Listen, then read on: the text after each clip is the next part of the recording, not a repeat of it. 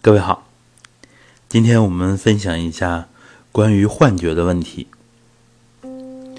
在传统里边，幻觉又称为幻境，这是练功者经常要遇到的问题。从古至今，很多的修炼者都可能遇到这样的问题。那么，这个幻境主要分为幻视。幻听和幻觉三种。幻视呢，就是练功的时候看到了山川大河，看到了亭台楼阁、庙宇，乃至于神仙、高级生命、外星人等等这些。那么幻听呢，就是听到各种声音，或者是说话的声音，或者是。其他的声音，啊，这都是幻听、幻觉，就是跟我们练功感觉没关的，除了我们之前讲的那个八处之外的其他的一些感觉。既然称为幻，那么呢，其实我们说它都是不真实的、虚幻的。它的产生机理，其实往往都是我们体内气机变化。然后影响了我们意识的反应，出现的这些变化，尤其是五脏气机的变化。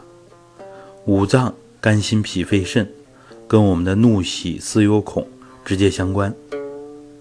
所以呢，生活当中的经验，当我们有五种情绪的时候，会影响我们相应的气机变化。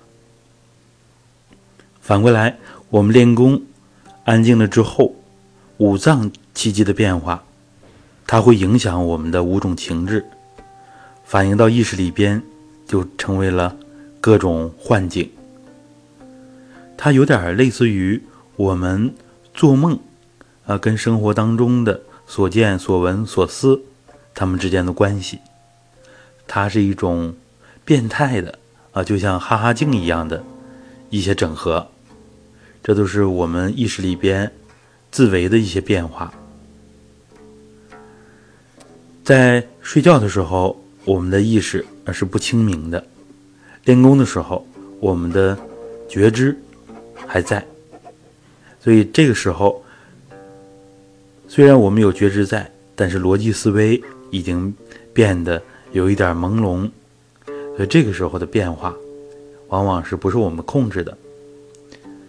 那么我们明白它的科学道理，怎么样对待呢？最简单的就是不要理它，啊，不要理它，任它千变万化。像古人所说的“有形有相皆是假，无形无相方为真”。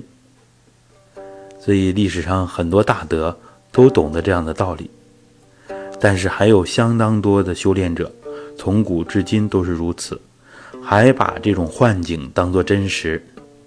如果这样长此以往，消耗自己的神气，把自己的气机紊乱，出现各种各样的问题。所以，当今之时代，我们必须倡导科学的理论和科学的练功方法。科技昌明的今天，我们一定要把传统里边。不科学的地方修正过来，传统里边已经讲到的科学的修炼的成分，我们要把它发扬光大，这样就能保证我们练功安全可靠，祛病健身，一步一个脚印儿。也祝愿大家不断的努力，不断的提升，不要把幻境当做真实，静静的。体察就可以了，就像我们体察八处一样，各种感觉、各种气机变化，包括意识力的变化，我们自己就像一面镜子，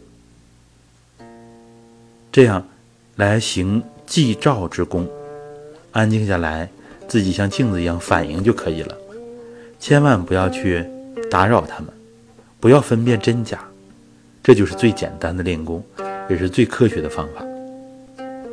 好的，我们今天分享的内容很重要，希望能引起大家的重视，也希望大家能够转发出去，让更多的人从这个误区走出来，还原科学本来的面目。好的，各位再见。